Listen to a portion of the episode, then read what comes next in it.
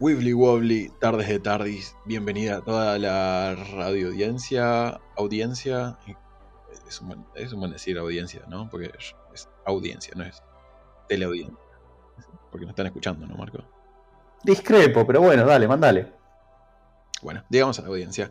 Bienvenidos al mejor programa, al mejor podcast acerca de Doctor Who que van a encontrar en el mundo, yo diría. Eh, soy Ulises Dávalos y estoy acá con, como ya han oído, Marcos Lucero. Marcos, ¿cómo estás? Bien, vos Ulises, hemos tenido muy buena repercusión durante la semana con el primer episodio, este que han llamado algunos tráiler, otro teaser este, intenso, este, y la verdad que los mensajes que nos, hecho, nos han hecho llegar a la radio son este, de puro amor, así que si hay otro podcast este, de producción malévola que esté dando vueltas por ahí, quiero decirle que la verdad es una crotada. Bueno, eso es un palo interno a otros podcasts que yo sí, sí conduzco, así que me, me lo está pegando a mí también. Eh, pero más que nada a Maxi, al otro malévolo. Y, y, un poco a Sebas, que ya viene con sus cosas. Viene un poquito más lento, pero viene. Eh, ahora igual llega, vamos llega. a concentrarnos. Vamos, vamos a concentrarnos en esto. Gracias por los saludos, gracias por las felicitaciones y por lo que nos han hecho llegar, porque estuvo piola, me encantó.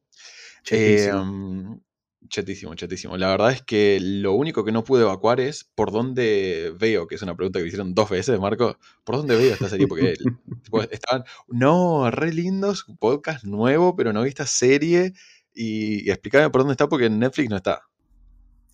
Bueno, hay que salir un poco del cascarón de lo que son las series de Netflix. Esto como recomendación general, porque salvo que seas una minita de Palermo con remera de Stranger Things, eh, la verdad que quedarte solamente en ese servicio básico de streaming mucho no sirve. ¿sí? En su sí, momento... Pará, pará, pará, pará. Sí, fue mucho Igual vale. si sos una minita de Palermo con, con remera de Stranger Things, escuchanos igual. Capaz que te gustamos. Eso, ¿eh? largar el libro de francés, levantate del puff, deja de fumar, cancelar a la psicóloga y pegarle una una escuchada a este podcast, habitante de Palermo. Ahí está. Disculpa, ahora seguí con la explicación de dónde pingo. Todo bien con la gente de Palermo, Seba trabaja por allá. Bueno, escúchenme. Un amigo que trabaja en Palermo. trabaja en Palermo, boludo, es inclusivo. Yo me conozco con mucha gente. Pero bueno, nada, volvamos porque tenemos mucho para hablar hoy.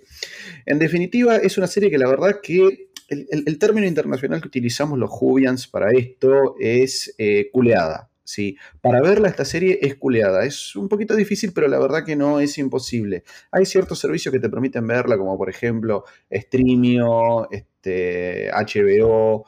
Eh, después creo que hay una parte que está en... Eh, Amazon Prime, Amazon pero Prime. Eh, todos en servicios en el exterior. No está disponible directamente acá en Argentina, así que por lo pronto tendrían que trasladarse, al menos de manera virtual, a, un, este, a otro país como para poder verlo. Eh, yo creo que en informática eso tiene un nombre, se llama VPN, una cosa así. Guiño, guiño. Eh, Hola Sebastián, productor sí. ejecutivo, técnico de todas estas cosas. Sí, justo, justo hoy no está, ¿viste? Justo hoy. Cuando más lo necesitas es como, como Superman.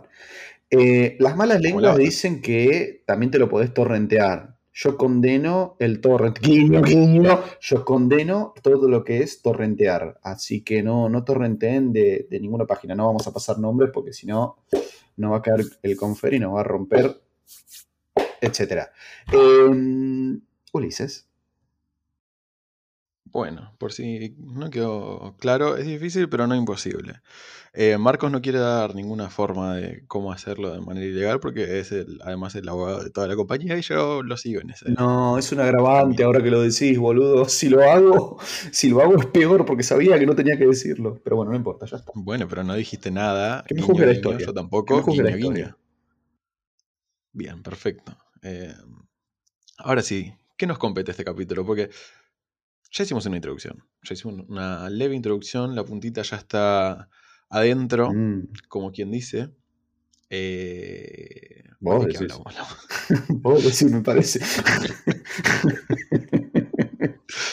bueno, hay que meterle, hay que meterle dinamismo, porque si no, no, eh, ¿dónde queda la chispa de Malévolos, boludo? Si no, si no le metemos un poco de WhatsApp, la gente nos va a dejar de escuchar, boludo. Es verdad. Por eso nos busca. Es verdad. Es, eh, no diría que es el momento nerd de la semana, pero sí el, el, el momento bobo de la semana. El nuestro. Y si no le ponemos amor, eh, ¿para qué estamos acá? ¿Sí? Pero bueno, arrancaste por algo que me gustó. Vos dijiste, tenemos muchas cosas de las que hablar hoy, y después dijiste algo acerca de un inicio. Después me perdí, pero dije, che, estaría bueno hablar de cómo enganchamos a la gente con Doctor Who por lo general. ¿sí? No reinventar la rueda para el podcast, pero ir a lo concreto. ¿Qué te parece? Porque si yo te tiro esto, vos seguramente sabés de qué te estoy hablando. Sí, me estás hablando de que Doctor Who primero empieza en el 60 y... ¿Cuánto? 23 de noviembre del 63. Exactamente. La gente no empieza por ahí nunca. Ni siquiera los ingleses últimamente empiezan por ahí. Sí. La gente tendría que empezar supuestamente por la primera temporada. Pero tampoco empieza por ahí. ¿Por qué? Porque es un embole como empieza esta serie. Eh, los primeros dos o tres capítulos son duros. Yo diría que el primero es dificilísimo, el segundo ya amaina. La estamos vendiendo re bien. Los Jubians que se pasan. Mírenla, mírenla. Sí, sí, los Jubians que se. Sí. Los Jubian que se pasan la pipa de la paz, tipo, convidan eh, la serie a otra gente. No arrancan por el primer capítulo. Empiezan por uno más adelante, ni siquiera del primer doctor. Arrancan por un capítulo del décimo doctor, que es Blink, eh, porque es uno de los que condensa más el espíritu, ¿no, Marcos? Sí, lo condensa no solo a nivel de un, este, un buen guion, sino que también tiene efectos especiales que para el contexto de la serie la verdad que están muy buen logrados. Eh, y además introduce modificaciones en el canon de los personajes de Doctor Who que la verdad que son interesantes. O sea, te plantean un, villano que este, realmente está pensado este, y escrito con maldad pura, ¿sí? Eh, pero bueno, este e-, episodio se llama Blink y particularmente lo que no tiene, es irónico porque es un capítulo de Doctor Who, el personaje principal es el Doctor, pero el Doctor aparece en una escena tipo, este, lo, están viendo en un video, ¿sí? en un VHS, un mensaje que dejó, aparece tres minutos más o menos y después aparece un minuto al final del episodio. ¿sí? Pero como dice Ulises, captura muy bien lo que es el espíritu de la serie. ¿sí? Ciertos elementos de, ciencia ficción con ciertos elementos de terror y también un poco lo que tiene eso de este, elementos de comedia, que la verdad que tiene un, poco de comedia, pero muy buena, ¿sí? o, mayoritariamente buena. Ulises, no sé si vos este, te acordás cómo era más o menos el plot del episodio, si lo podés contar. No, me centraría tanto en el plot de ese episodio, sino eh, miren ese episodio, les va a encantar, yo lo sé. Eh, las cosas que tienen que saber es que todo ese espíritu de intriga que se juega ahí, todo ese espíritu de qué está pasando, todo ese espíritu de quiero saber más, ese es el, todo el concepto que se tienen que llevar porque hay una búsqueda por detrás y hay una búsqueda de, ¿cómo se dice? De, ese destilado de Doctor Who, de, ese, de esa cosa que va más allá de la, tipo la simple premisa de show semanal eh, en este capítulo y, por eso es recomendable, me parece. No quisiera arruinarlo, porque es tipo, si digo mucho lo arruino. Y además, no estamos hablando de ese capítulo en particular, en este capítulo de este. No, pero es un buen modelo como para que la gente se enganche, sí. Pero como decías vos, este, ya para arrancar, Doctor Who se divide en dos partes, a líneas generales. Lo que tenemos que se conoce como Classic, ¿sí? que es del Doctor 1 al 8, ¿sí? Esa primera parte va desde el 23 de noviembre de 1963 hasta algún punto en el año 84 en que la serie fue cancelada. Después hubo una película del año 1996, la idea era este, hacer un doctor intermedio, siempre fue inglés, eh, mejor dicho, británico. Eh, pero bueno, la idea era que Fox iba a comprar los derechos de Doctor Who e iban a introducir un doctor estadounidense. Bueno, la película la verdad que fue un asco. Eh, lo Aún así, para igual se grabó en Estados Unidos. Sí, se grabó en Estados Unidos, pero bueno, fue tan mala la película que realmente lo único que pudieron hacer es congelar la serie y decir, bueno, empezamos de vuelta. ¿sí? A partir de esto, a partir del año 2003, empezaron a trabajar ya, haciendo la parte más fuerte, en revivir la serie. ¿Sí? Em, esto se anunció en el 2004 formalmente, la serie iba a volver después de casi 20 años, no, creo que sí, justo 20 años en ese momento de haber sido cancelada, y de la película del 96 que fue un asco, em, y que se iba a estrenar en el año 2005. ¿sí? Desde el año 2005 para adelante es lo que nosotros conocemos como Nuevo Who o New Who, como le decimos algunos, ¿sí? Entonces, Classic, película chota, New Who. Había dicho dos partes en que se debía, pero bueno, estas son tres. Nosotros vamos a arrancar por la temporada 1 de New Who, ¿sí? es decir, de la serie nueva. Están en el mismo universo, en principio, ¿sí? tanto Classic como la película, como la, la nueva serie, y se conectan. Un problema principal que vos tenés con una serie de este estilo que tiene tanto tiempo en la memoria colectiva y por otro lado, tanto tiempo en que al mismo tiempo no está, ¿sí? porque este, estuvo durante 63, 73, 83, bueno, veintipico de años al aire desde que arrancó con la primera temporada de Classic hasta que lo cancelaron en el 84, es que si yo revivo la serie, ¿sí? Y del 84 para el 2005 no hubo nada, es como que te diga, no sé, eh, como que hoy en día en Argentina te hable de Grande Pa, ¿me entendés? Este, y que te haga un revival de Grande Pa con la continuidad de Grande Pa. Entonces dijeron, no, a ver, no queremos hacer una serie nueva en la que tenga la persona que lo quiera ver tenga que ver a su vez las 25 temporadas anteriores. No, vayamos construyendo el, personaje de a poco. Es el mismo. Sí. No sabía, la verdad que, Marcos, yo no sabía que Grande Pa tenía tanta temporada. Boludo, tenía 54 puntos de rating, una cosa así, una bestialidad. A ver, series con más. No, no, no. Lo saco porque me va a aparecer el Hotel de los Famosos. Pero sí, Grande Pa la reventó y después la otra, eh, la de Soledad Silveira con el, el, taxista, ¿cómo se llamaba? Rolando Rivas, taxista. Ahí está. como lo Pero bueno, nada, un poco de, de color a todo esto. Grandes instituciones argentinas también.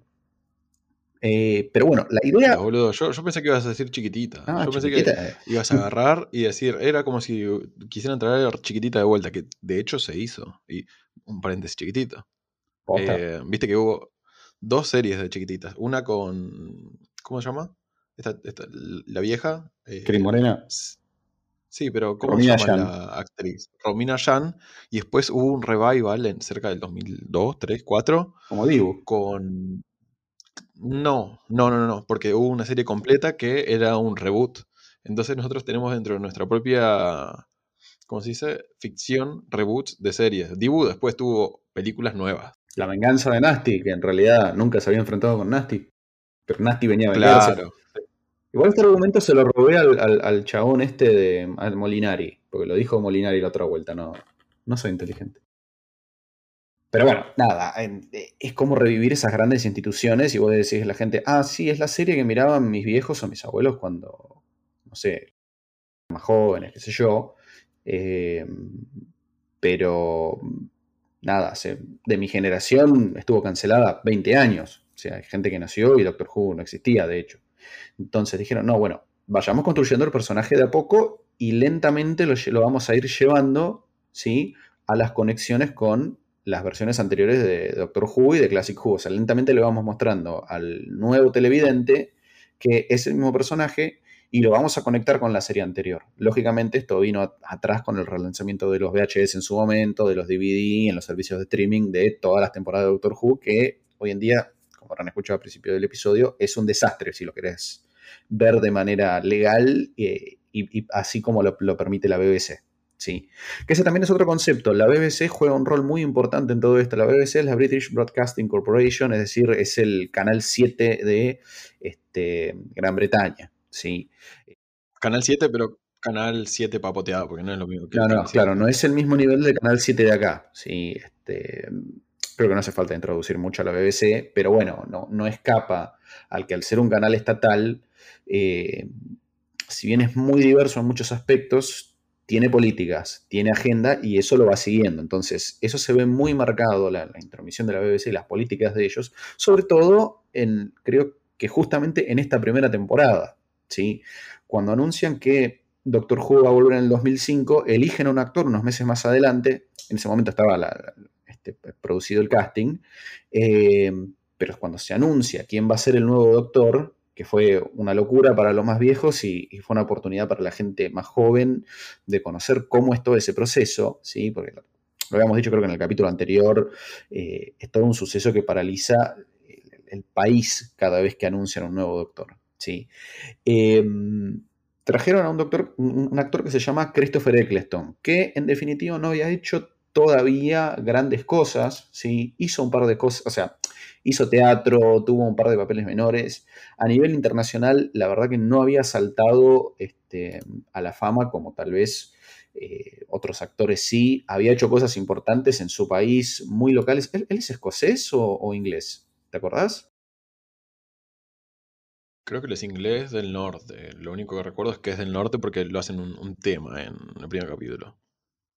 Ah, sí, es sé verdad. si es escocés. Es verdad, hablando del tema del acento. Eh, Había tenido, estado en, creo que era Shallow Grave. Lancashire es.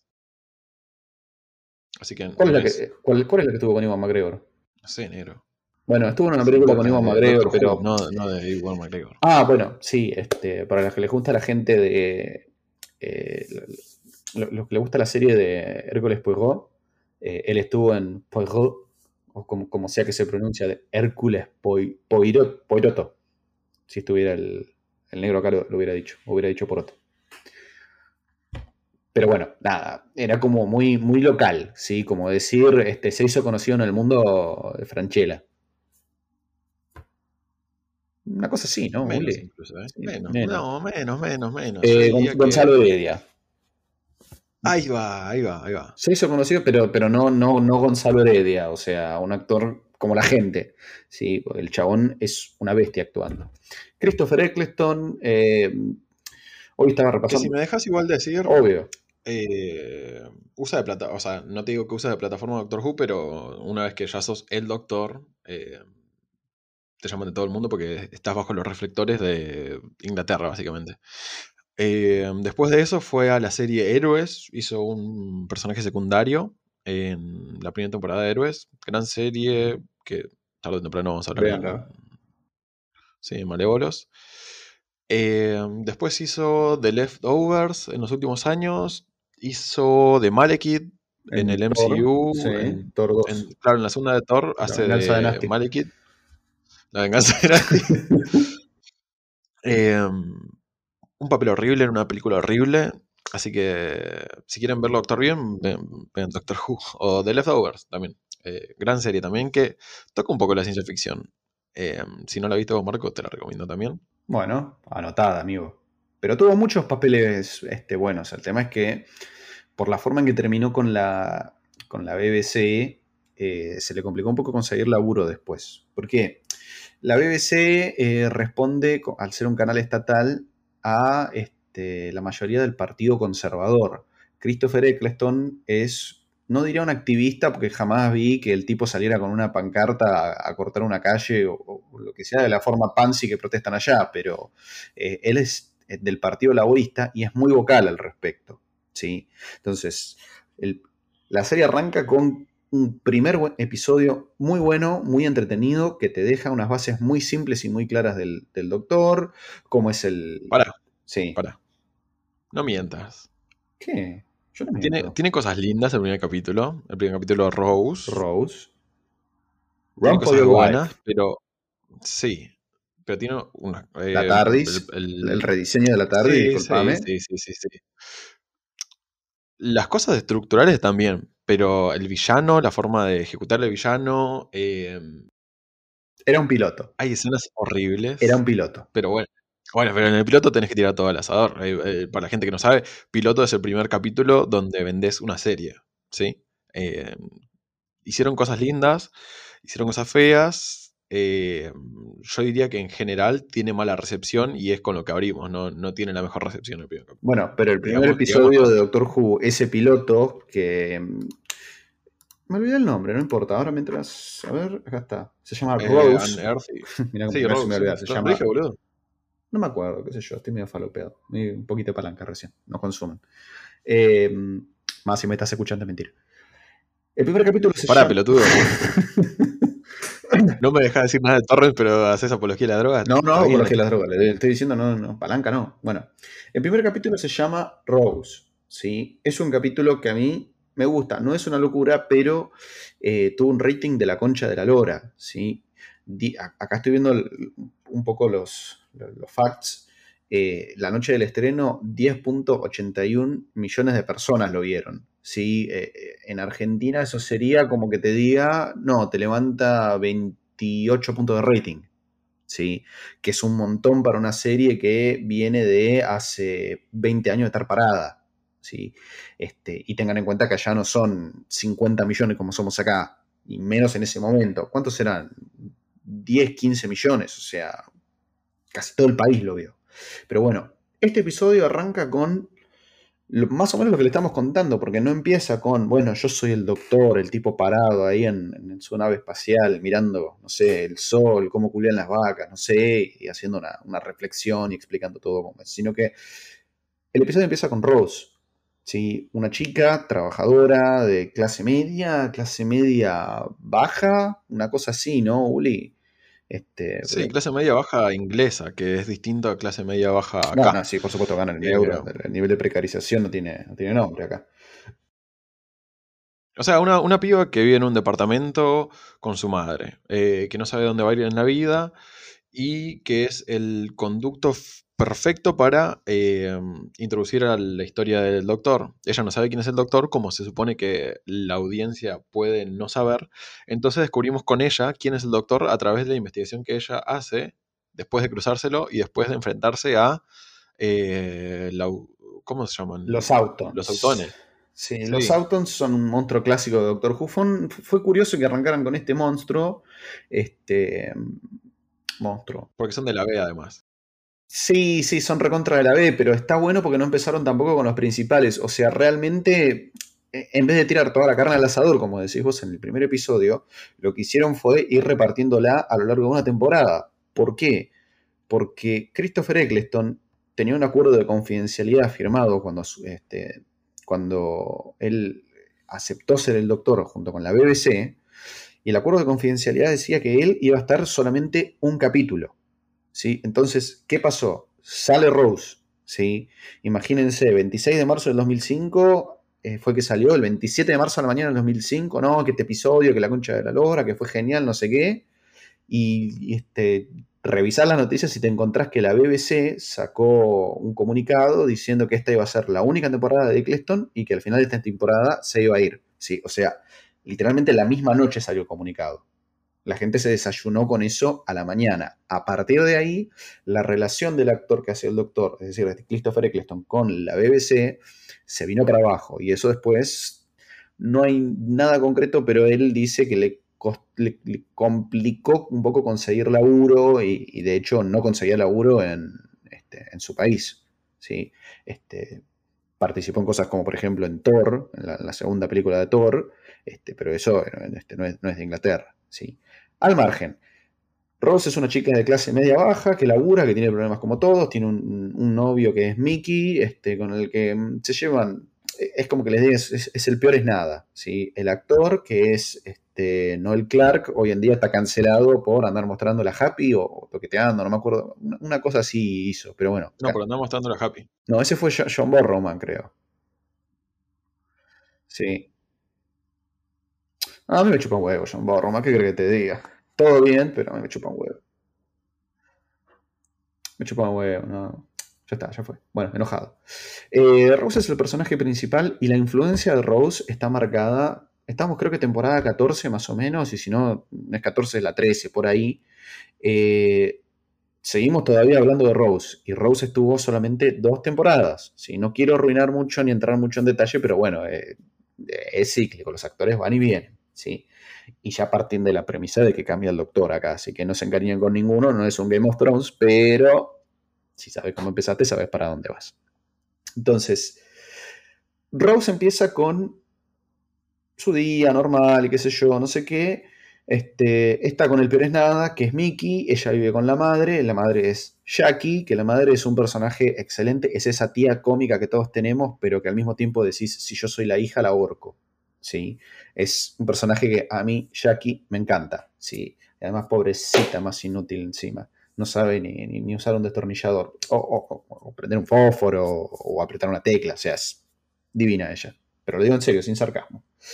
Eh, después de una serie de eventos normales en su vida, se encuentra con este, que, cruza camino con el doctor, le hace un par de preguntas, el tipo no le da bola, nada, sí, me chupa la happy y se va sonriendo porque encima tiene eso el, doctor de Eccleston, es carismático, se te caga de risa, este, no, no, no es un tipo como para decir, bueno, mira, la paso mal al lado de él, salvo que lo pongas de culo, que el chabón te pone unas caras que te mata, ¿sí? Em, la cuestión es que lo pierde. El doctor se sube a su TARDIS, warp, warp, warp, es decir, el, warp es el ruido que hace, no es el warp con W del este, velocidad warp, ¿sí? como escuchan, por ejemplo, en Star Trek, sino que es W, no, es B corta W o RP, que es el ruido que hace la TARDIS cuando este, viaja. ¿sí? Cuando la TARDIS viaja o cuando llega a destino, hace. Decimos warp, warp. ¿Ok? ¿Ok, Ulises? Yo te sigo, yo te sigo. Estoy on fire. bueno. Se va con la TARDIS, este, se hace el pelotudo, se le da una vuelta y qué sé yo, no sé qué. La cuestión es que Rose queda remambeada y dice, no, bueno, yo quiero saber quién es este tipo misterioso, qué sé yo, no sé qué. Entonces lo empieza a rastrear y va encontrando pistas a lo largo de la historia, ¿sí? En donde se muestra que, esto es como los Watchers de, de Fringe, donde este, cada vez que ocurrió un evento significativo para la historia de la humanidad, eh, siempre estuvo el doctor de por medio. Entonces ve la versión del doctor con la que ella se encontró en la calle. Ve, por ejemplo, foto, esto dice, una foto que le muestran en un momento dicen, esta foto es del, día anterior al asesinato de Kennedy. Y está el, o, del día del asesinato de Kennedy, una cosa así. Y está el doctor atrás, entre medio de este, todas las tribunas y qué sé yo. Fun fact, Doctor Who estrenó el día después de que le metieron el corchazo a Kennedy. ¿sí? Eh, estrenó con un rating relativamente bajo. La gente no hablaba de Doctor Who.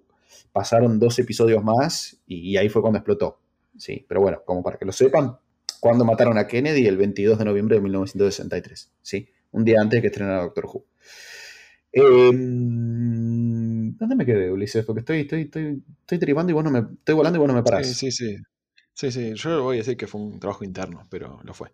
Al margen de eso, em, vamos a meterle fast forward, ¿no? No le contemos tanto del capítulo. está, bueno, está bueno contar. Pero para. Cuando, para, ah. Deja de llorar, una cosa, ah, dale.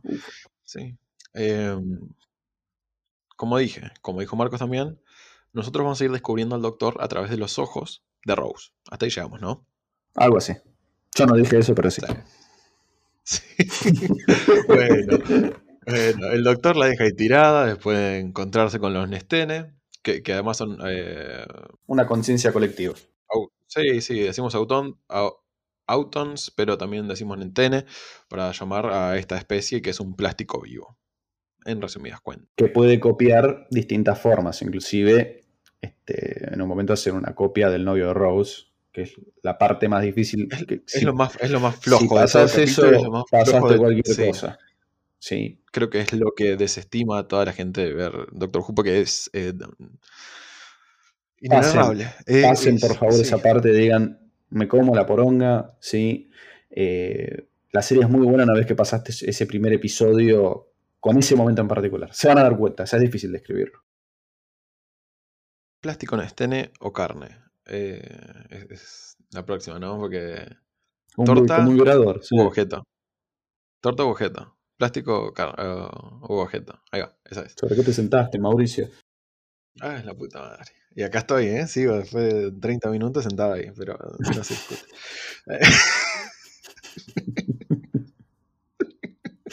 Qué animal. Bueno, cuestión. Nos encontramos con un doctor distinto al que veníamos acostumbrados porque es un doctor sobrador. Es un doctor que te pelotudea, es un doctor que a Rose pelotudea bastante. En este primer capítulo, que en dos o tres movimientos acabo con la inteligencia en Stene. Y le dice, che, ¿querés venirte conmigo o no querés venirte conmigo? A Rose. Rose, como que, sí, sí, sí. Y a nosotros, de cierta manera, nosotros estamos ahí y bueno, vamos. Que no, terminado la serie. No, es esto. Sí, ruedan, los títulos, ¿viste? Como Siguiente capítulo. Siguiente capítulo que acá remonta todo. Nos lleva hasta em, la muerte de la Tierra. No. Concepto. El fin del mundo. el fin del mundo. Bueno, así se llama el capítulo. Sí. Eh, nos encontramos eh, como 5.000 años en el futuro, no me acuerdo. No, el año 5 millones. Billones, con B 5 millones slash algo slash algo. Porque hay una trampa ahí también. Nos encontramos con la última humana, que es eh, una cara estirada. Lady Cassandra. Sí. Que. Es, so- es que- solo piel nada más Cassandra. Porque no tiene órganos, no tiene nada. Es solo piel estirada como si fuera un trampolín. Literal. Un trampolín, pero el, el chiste es que ella es la última humana pura, técnicamente, porque después se hibridaron y hicieron cosas raras. Em, y lo gracioso es que es la última humana y no se ve como un humano, sino que se ve como una alfombra y nada, no, no culea. No sé. El chiste es. es- Bueno, no entremos en esa, no entremos. No entremos porque puedo hablar.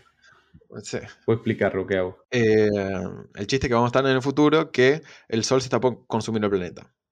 Eh, la cosa es que la torre en donde vos estás, en que el- la gente y los alienígenas que están presenciando el fin del mundo, eh, fue saboteado y parece que también se van a ir al choto. O sea, había, había una nave espacial con extraterrestres que vienen como una especie de espectáculo a ver cuando ocurren estas cosas. Colapsan las estrellas, se comen los planetas y demás, ¿no? Sí, o sea, este capítulo lo que viene a hacer es explicar los niveles cósmicos en los cuales juega Doctor Who. Sí. Literalmente en el segundo capítulo ya te muestra cómo la Tierra muere.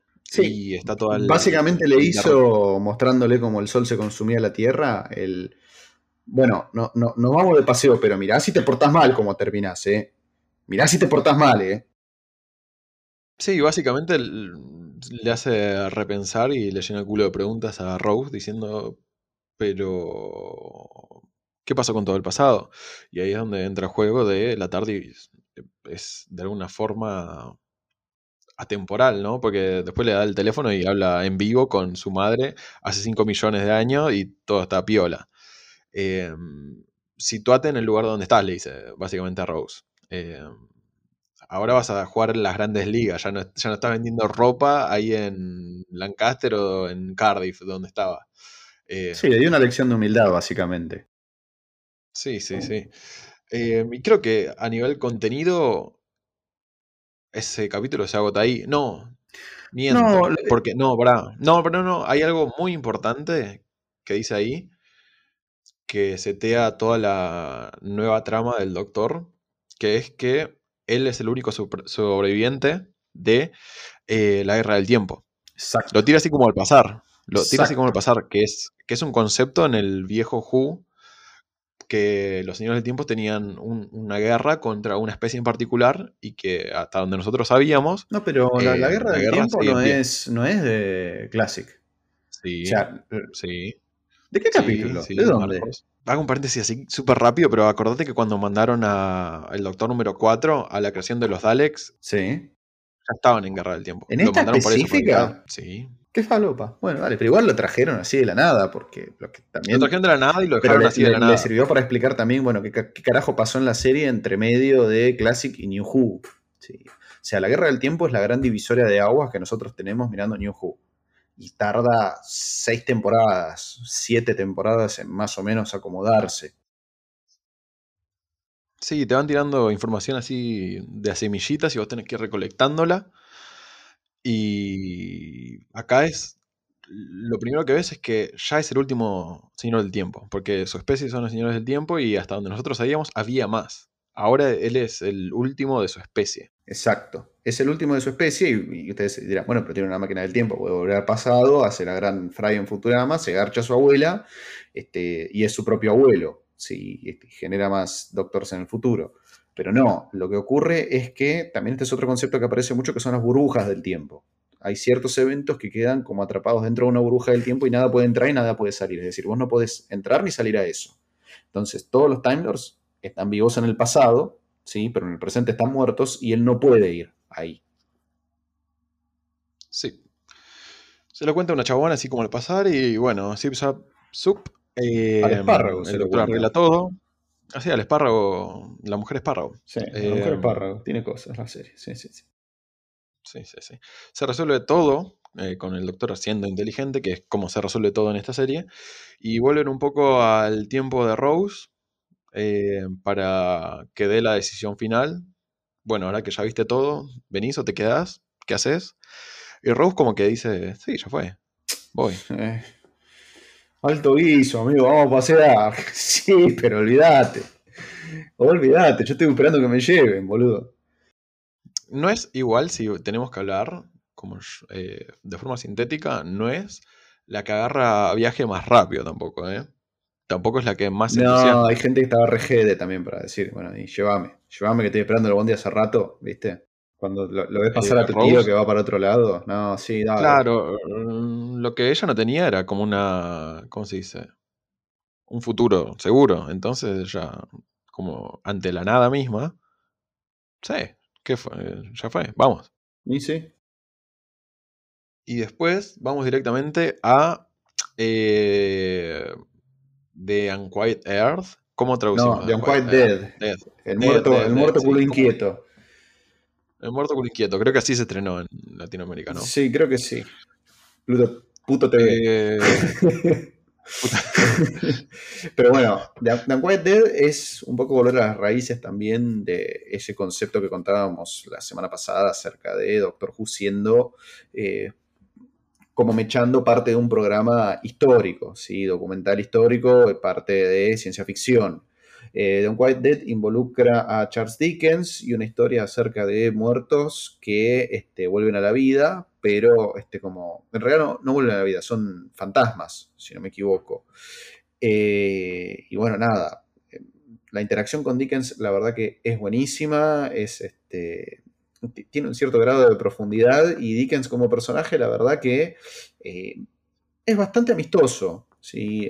Uno termina simpatizando bastante con el personaje. Después se intercambia tal vez con uno de los primeros capítulos más difíciles de esta temporada, que es eh, Aliens de London. ¿sí? ¿Vos te acordás cómo, cómo era Uli? Era un, era un doble capítulo. Igual, igual, antes de pasar a ese, me gustaría decir dos cosas. Eh, que más o menos marcan una diferencia y una continuidad con el Who clásico en los aliens, los muertos culo inquietos. Que ese primero, eh, una de las características es el primer capítulo de esta temporada que no lo, no lo escribe el showrunner, que es Russell T. Davis, sino que lo escribe Mark Gatiss, que es eh, una constante también en la BBC y un chabón que la pisa fuerte allá en Inglaterra. Acuérdense, por ejemplo, si para los que vieron Sherlock, Gatis era el que hacía de Mycroft. Y en Doctor Who apareció tiene, tiene una influencia. De Sherlock. Sí, de Sherlock, de un montón de series más, pero tiene una influencia bastante grande en la BBC, en el buen sentido, hasta lo que sabemos. y la segunda, sí, y la más hasta donde sabemos. La segunda cosa es que em, algo que pasa en Doctor Who es que en este caso parecían fantasmas, pero en realidad son aliens. El chiste del doctor es que va a descubrir... Eh, sí, siempre son aliens. Y lo peor es que la gente vive con aliens en Inglaterra y tipo se sorprenden después. Cada vez que ven aliens, este, es tipo, ah, existen. O sea. Pero hace 100 años vienen conviviendo con aliens, según la narrativa del doctor. Pero es algo que uno deja pasar en orden de que es una serie repiola. Siempre son em, aliens o siempre se está por, está por acabar el mundo. ¿sí? O sea, si vos vas con esas dos definiciones a Doctor Who, eh, estás describiendo todos los capítulos. Sí. Y después un dato de color que es que supuestamente en base a estos fantasmas se le ocurre eh, Christmas Carol, ¿te acordás? Sí. La de los fantasmas que visitan a Scrooge. Sí. Bueno, después de eso Charles Dickens eh, escribió esa historia. En la narrativa del, capítulo. También tiene eso, ¿no? Eh, mucha influencia o en, las mucha explicación del origen tal vez de ciertas ideas importantes o, eventos importantes en la historia de la humanidad por interacciones con el doctor. Como por ejemplo dice este, lo que decía Ulises, la redacción de Christmas Carol de, Dickens, inspirado en esto. Así también. ¿Cómo se llama? Se llaman cuentos de Navidad en español, ¿no? Para no ser así un pete que dice. Ebenezer Scrooge. Sí, pero se llama cuento de Navidad. Sí, pero yo lo vi en DuckTales cuando era chico. nunca leí cuento de Navidad. Pero bueno, al margen. Ahora sí, pasamos a un. Para, para, para, Pasemos al punto áspero, uno de los puntos ásperos dentro de esta primera temporada. Porque el primero fue el primer capítulo que vos lo defendés, pero eso no por una. Eh, Mira, después... el capítulo tiene algo muy lindo que es la introducción de la TARDIS. Porque acá también el elemento principal, y te diría que hasta en cierto sentido es más importante que el doctor, ¿sí? En cierto sentido, ¿no? Es debatible. Es la TARDIS. ¿sí? La TARDIS es esta caja que se ve como una este, caseta de policía por afuera, que es la máquina del tiempo, eso ya lo habíamos explicado, así que no lo voy a repasar como dice el profesor de la, facultad. Este, la TARDIS, con cada sucesiva regeneración o cada cierta cantidad de tiempos o eventos, se regenera. Por afuera siempre está igual, salvo cambios menores, pero por dentro eh, se va reconfigurando. ¿Sí? Entonces, imagínense, vos sos un pibe Virgo en el 2005 y tu elfa viene y te dice, che, venía a mirarte esta serie con, mi mamá a la noche a mi casa, que este, ella la miraba cuando era chica y decía que estaba re buena, y vos estás ahí jugando con tu Nokia con lucecitas, poniendo el fondo de Luis Miguel este fondo de pantalla, y ves cuando Rose entra por primera vez a la TARDIS, yo creo que es la TARDIS más hermosa que tuvo Doctor Who en toda su historia, porque es un quilombo como la serie, pero es un quilombo hermoso. Y creo que lo supo capturar muy bien. Tiene un estilo como steampunk, ¿no? Para los que. No, la steampunk fue la de la película del 96. Eh, ¿Y cómo lo llamarías a esto? Patio descuidado. Cablerío. ¿Viste que la computadora cuando tira todo el cable así nomás? Sí. Hay, que mostrarlo, no es tan caótico, pero es como que este, tu viejo tenía todo ordenado atrás y te, no sé, se fue un, viaje de dos años y de golpe le crecieron árboles adentro de donde tenía todo organizado, bueno, los cortaste, una cosa medio rara, medio falopa, pero mezcla bien un concepto futurista con una idea que también creo que fue lo que le quisieron apuntar, y es que la TARDIS era una cosa que se rumoreaba, este, pero la TARDIS en cierto sentido está viva, es un ser es un ser, no es un ser, eso también hay, que verlo, pero se supone que es sentiente, ¿sí?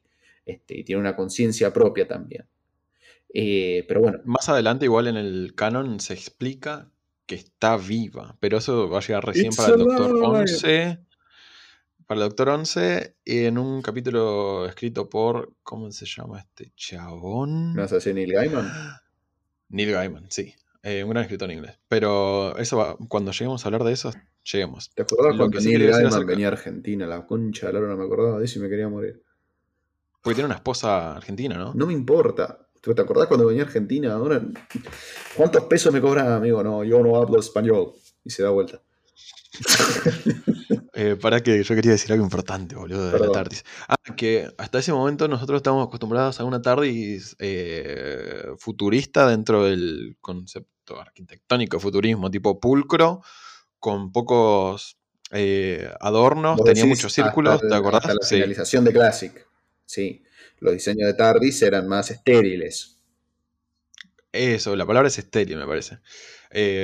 acero y vidrio, ponele, ¿no? Sí, una cosa si se quiere. Más de nave Uno se da cuenta tiempo, pero. Sí, más de nave del tiempo de los 80, ese concepto reeditado de los 60, que es literalmente esto. Pero esto fue toda una, revolución. Sí, que igual viene de los 30, pero bueno, eso es historia para sí, los cucarachones. Eh, escuchen, porque ya hablé de, de, naves espaciales, sí. Eh, y esta es como, tiene, esas cosas que yo no, me acordaba hasta que lo dijiste, tienen como esas estructuras que parecen de coral, ¿viste? Sí. Esas columnas medio raras que dan una, eh, cierta... Un cierto alma que no es común en las naves de ciencia ficción ni, en Doctor Who tampoco. Y las tardes de Classic no lo tenían eso, ¿eh? Las no, no, no, no, tenían. tienen, tiene cierta como iluminación medio gótica, no sé si te parece. Puede ser. Tiene como... Eh, parece iluminado por Tim Burton en Batman. Pero no con la calidad de Tim Burton. no, un poco más arriba. Un la estética de Tim Burton, pero sí, lo, que es luces estás diciendo, sí me, me parece Una, descripción bastante cercana. Pero eh, estaba, bien, era un ser sentiente, es algo con lo que te podés familiarizar, no es una máquina que obedecía a la voluntad del doctor como era en Classic y la película. Sí, pero dejemos de esquivarle el culo a la aguja y hablemos de los capítulos feos. sí, del cuarto y el quinto, que son los capítulos de eh, otros dos de Russell T, que son los aliens de Londres, o los aliens en Londres, que, de nuevo, oh, aliens en Londres, todos se... Bueno, se suponía que era la primera vez, en realidad, en que ocurrían cosas públicas. se ponen del culo porque cae una nave. ¿En dónde cae? En el Big Bang, ¿no? En el Big Bang, sí. Hay una serie que se llaman los Slothin. Eh, yo siempre digo que estos dos capítulos... No una, serie, una, una especie. Una especie, perdón estos dos capítulos, el 4 y el 5, Aliens de Londres y Guerra Mundial 3, son dos capítulos bastante difíciles de digerir eh, y tienen ese aspecto de telenovela mexicana del año 98 a las 5 de la tarde. Sí, la estética, nada más. Porque vos ves los, los planos están súper expuestos, o sea, este, es, como muy brillante. eh, es horroroso. Y, literalmente dijeron, bueno, a ver, em, se suponía que Doctor Who tenía que volver, porque esta es otra cosa que pasaba fuera del escenario, tenía que volver, pero que no querían eh, aliens que fueran verdes ni tuvieran forma de moco. Entonces, ¿qué hizo Russell T., el showrunner? El alien que es el malo de estos dos episodios es un alien verde con forma de moco. Y es un alien horrible. Los Slatin son aliens horribles, que se tiran pedos, tiran dardos por las uñas, una cosa así. Este, pero tiene mucho humor británico este capítulo que tal vez no es lo que nosotros estamos acostumbrados. Este, qué sé yo, pasar de Yayo a Benny Hill a veces es difícil. Sí, sí, sí, sí. Eh, creo que lo más rescatable de acá es que la nave es como un decoy, ¿no? Eh, son falsos aliens que los traen estos Lithin para generar la nueva, la tercera guerra mundial, que se bombardeen entre todos y que de las piedras radioactivas ellos sacan, ¿cómo se dice? Combustible. Básicamente eso es el plot, ¿no? Sí, es. Son esas falopeadas rebuscadas, como cuando te quieren meter el Life, ¿viste? Eh, pero sí, estéticamente es muy feo el, episodio. Lo que tiene yo, lo que te rescato de bueno es las son, que te interrumpa, pero son las interacciones entre el doctor Rose, Jackie, que es la madre, y Mickey, que es el novio cancelado hoy en día. Ellos, en realidad, a Mickey déjalo de lado. Eh, Rose, el doctor y la madre tienen una dinámica que está muy buena. Cuando ocurren estos, estos dos episodios, ellos vuelven del pasado de lo de Dickens al presente. ¿sí? Que en realidad vos lo dijiste mal. Ahí fue cuando le dijo a Rose, bueno, si te querés quedar, quedás, si no, chao. La, trajo 12 horas después de que se había ido del capítulo 1. ¿Sí? Ocurre este evento en donde todos en Londres ven por primera vez aliens en New Who, como, este, como algo general, ¿sí? Este, como que todos están viendo, no sé, que sube el dólar, suponete. Eh, y ahí fue cuando salió el conocimiento público de los, de los aliens, por primera vez en la serie. Y nada, bueno, es un capítulo muy lindo en, estas cosas en cuanto a las interacciones. El plot es una cagada, no, no, hay forma de dibujarla, pero las interacciones son lindas, que eso lo, rescata mucho. Lo único que hay que decir es que se carga a todos los Slithing menos a una que anda quedando vueltas por ahí. Es relevante decirlo porque después vuelve. Eh, nada más. Eh, ah, también podemos decir. Eh, Raxacórico Falopatorius. ¿Eh? Pero Raxacórico Falopatorius no estaba ahí, te costó decirlo, ¿eh? No, lo, busqué, pero no Pero no estaba acá. Es el mundo de los Slithing, boludo. Pero Raxacórico Falopatorius estaba ahí. No, estaba en otro episodio. Vos lo que decís es eh, Van a Cafanata. Ah, Van a Cafanata, digo yo. Oh, qué hijo de puta, mira lo que estamos hablando. Cacti. Bueno, pero ya está, llegamos a. Es relevante que sepan de esto, de Raxicolaco Farapatorius y de Balacafanata. Y de Clom. Sí. Eventualmente van a aprender de Clom. Sí. Ahora sí. El siguiente capítulo. La mierda. Se va toda la mierda. Pero cuando dijeron. A la puta mierda. A ver, es como que yo te diga, Superman, ¿cuál es el enemigo clásico de, Superman que todos conocen? ¿Ulises? Lex Luthor. Lex Luthor, al toque. El enemigo este, total y el más malo de Spider-Man. Eh, el, Green Goblin. Pensé que ibas a decir. Es, difícil ahí. Pensé que ibas a decir él mismo. Pero bueno, no, no. el autosabotaje. el semen radioactivo. Bueno. Em, el enemigo mortal del negro. ¿Quién es el enemigo mortal del negro? El Fernet sin coca. Sí. Pero para que te iba a decir algo. Para que te iba a decir algo. ¿Viste que dijiste semen radioactivo? Sí. Tarde o temprano, con Maxi, en Aijuna, vamos a hablar de la vez que el semen radioactivo en el hombre araña fue relevante. Listo, es todo lo que voy a decir. Excelente. Dije el semen radioactivo por esa historia, justamente. Ah, perfecto, perfecto. Estábamos hablando de Spider-Man. Pero habla, habla de lo que habla de lo que estamos el hablando. boludo. enemigo acérrimo del doctor tiene dos enemigos, aunque está enemistado con todo el mundo de cierta forma, porque si ves lo que dice es tipo, loco, se te fue un poco la mano. Eh, pero el enemigo clásico, que fue el- uno de los primeros bichos de ciencia ficción que apareció en la serie y está en la clásica, son los Daleks. Los Daleks son una especie de pimenteros metálicos que están dando vueltas. En una mano tienen un palo metálico y en la otra tienen una sopapa. ¿sí? Tiene una Y sopa te y, una dicen, batidora. Exterminate. Sí, algo así. Este, te dicen exterminate, exterminate. Después te das cuenta que también pueden hablar más y más cosas. Y qué sé yo. Vos los ves y vos decís, nada, me están cargando. Bueno, en la serie clásica vos la mirás como yo siempre digo. Un viernes a la noche de invierno en pelotas y que haga frío. ¿sí? Lo mirás en silencio en tu casa con las luces apagadas y te da cagazo. ¿Ok? Un Dalek te da cagazo. Y en su momento, bueno, si- inclusive si ves la- la- la ley- la- la serie clásica, la primera aparición de los Daleks, eh, estaban bien diseñados, estaban bien hechos y, y yo creo que aguantó bastante bien esa serie de episodios en blanco y negro el paso del tiempo. Pero bueno, eso, eso es percepción mía. Lo que ocurre acá es que Sí, no, dicen- o sea, pará. Tenés razón. eh, no es solo percepción tuya, pero ya creo que ya vamos a llegar a hablar de eso. eh, no te preocupes. Sí, lo, lo- lo importante es que acá dijeron, bueno, vamos a volver a, esto que dijimos al principio, para no, no- no fallar.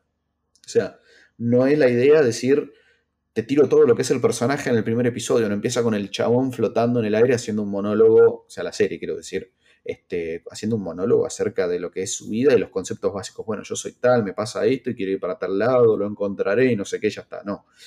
Te construye un personaje a partir de la mirada de otros alrededor y llegamos a Dalek, en donde nos presentan al primer enemigo histórico. ¿Sí? Si ven en los capítulos anteriores aparecieron ciertos personajes o referencias a la serie clásica, eh, el Dalek es el enemigo, el peor enemigo. ¿sí?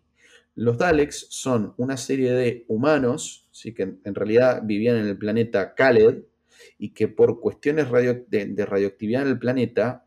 eh, No, pelotudo, no. mm, mm, no. a ver, explícalo vos. Escaro. Ellos vivían en Es caro, perdón, Khaled, cualquier cosa. DJ Khaled. No, pará, pará, pará, pará, pará. Marcos, yo sé que llegamos hasta acá y estamos bien. Pero creo que podríamos hacer un capítulo completo de los Daleks. Pero para explicar qué y son rápido, o sea, los Daleks. No, Eh, o sea, los lo Khaled- no, que me son. escuchás, me escuchás. Los Khaled, lo digo rápido. Los Khaled se dividieron en dos tribus, básicamente, y una dijo, che, mira, bueno, yo prefiero el avance de la tecnología como para poder sobrevivir a la reactividad. Y los otros dijeron, no, hay que avanzar con la eliminación de la humanidad. O sea, de la parte humana de cada uno. Entonces, los Daleks, los, los evolucionaron, no, sí, los Khaled, ahí está bien, de, de algún lado los saqué. Los Khaled, que son los que querían evolucionar a través de la tecnología, fueron para un lado, evolutivamente hablando. Los Daleks se dedicaron a eliminar su parte humana y todas las emociones, excepto el odio. Únicamente puedes sen- sentir odio. Eh, son un personaje que son, que, este, son interesantes. Eh, en cierto punto, después de tanta repetición, porque Doctor Who los utiliza muchísimo, se vuelven un poco irritantes, ¿sí?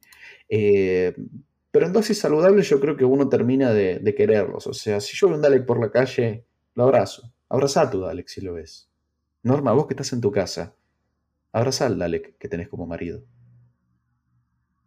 Qué tierno que sos. Vos a veces sos un, sos un bombón de dulce de leche, Marcos. Sí. Aunque, aunque a veces me discutas y vayas en contra de lo que yo digo, a veces sos un dulce de leche. A- a- anoten mis palabras porque en capítulo del- de los Daleks van a ver qué cosas que dijo Marcos están mal. Pero yo no se lo voy a decir ahora, Khaled. porque es un... Sí. Em, lo relevante para ahora, lo relevante, realmente relevante, es que en este capítulo nos damos cuenta que no solo el doctor escapó de la guerra del tiempo, sino que también escapó un Dalek que lo tiene encerrado un coleccionista y que eh, eventualmente se suelta y empieza a hacer quilombo pingo. Después. eh, Son re hijos de puta los Daleks, o sea, son sí, sí, re- son re hijos de puta. re molestos. El chiste que quieren matar a todos y al final lo dejan vivir. Tácate. Bueno, eso es lo que nosotros sabemos. Eh, básicamente, este capítulo viene a introducir los Daleks, que son como el enemigo número uno del Doctor, y no hace mucho más que mostrar la peligrosidad del Dalek a la gente que no lo conoce. ¿Digo mal? Ponele, que está bien. Después queda un capítulo 7 bastante olvidable, también escrito por Russell T., que es el, el The Long Game, el capítulo, eh, ¿cómo se llama? El juego largo. Juego largo. ¿Sí? Sí, digámoslo así. Que Es el- el van futuro a del un- streaming. Es el futuro del streaming. Básicamente, todo es televisión, todo es eh, la antena en donde están existiendo. eh, y todo se pasa por el satélite 5. El satélite 5 viene a. eh, Son satélites que están dando vuelta, que únicamente se dedica a producir contenido para la televisión y que la gente lo consuma. Y transmite las 24 horas en 2 millones de canales, una cosa así. Entonces se encuentran paseando por todo el satélite 5. el chiste de todo eso es que. Todo el satélite es una gran. ¿Cómo se dice? Por Cobertura para un bicho. ¿Está bien? Sí, sí, sí, es una gran cobertura para un bicho que lo que hace es, sí, porque es así. La, eh, la ciencia ficción nos quiere hacer creer algo distinto, pero es todo fálico en el espacio, boludo. Sí, el son, to- espacio son todas son vergas. Son todas vergas, sí. Sí, sí, sí, sí, sí, sí. Excepto Jeff Bezos, que hizo verga con, con huevos. el- Sí, sí, sí. Después fíjate de ese transbordador donde se subió el pete de Shatner. ¡Es verdad! Es una verga con huevos. Se culió Así espacio. sí. Nah. Eh, nada, es, es, es mi granito de arena para que ustedes tengan conocimiento acerca de la cultura eh, astrofísica y, y la cosa espacial, sí. Eh, cuestión que todo eso es una cobertura para un bicho que se anda engullendo humanos y que lo usa como, como, como forma de cubrir y ti- tipo voy comiendo, comiendo, comiendo y que lo llevan a la antena. Em, lo rescatable acá es que por primera vez pasa algo que después se va a repetir ad infinitum y que va a seguir pasando, que es traer una estrella invitada a un capítulo de Doctor Who. No, Sí, Adam. Pero en realidad, esto, esto lo, tendríamos que haber sacado este, eh, del capítulo anterior. Eh, al final de no, Dalek. Adam, no, boludo. Sí. No, no, no, no. ¿De quién hablas? El editor. ¿Quién es el editor? Ah, eh, vos hablás de Simon Pegg, sí. Simon Pegg es, eh, bueno, hay un personaje que es el editor, que es el que supone que es más un director que, que editor, en realidad, eh, que es el que dirige las series y cómo funciona todo dentro del satélite 5, y es Simon Pegg, que bueno, lo recordarán de cosas como... La trilogía del corneto. Eh, Shaun of the- Shaun of Shaun the of the Dead. Dead. Ah, está, no me salía. Shaun of the Dead. Es el que hace del padre de Huey en The Voice. Voice. Como para que vean algo popular y relativamente reciente. Oye, la palabra popular. Sí, porque yo te tiro de referencias hace 20 años, 75 boludo. Sí. Esta tendencia me Entre vos y yo. popular. no- Sí. Bueno, pasemos a lo que sigue.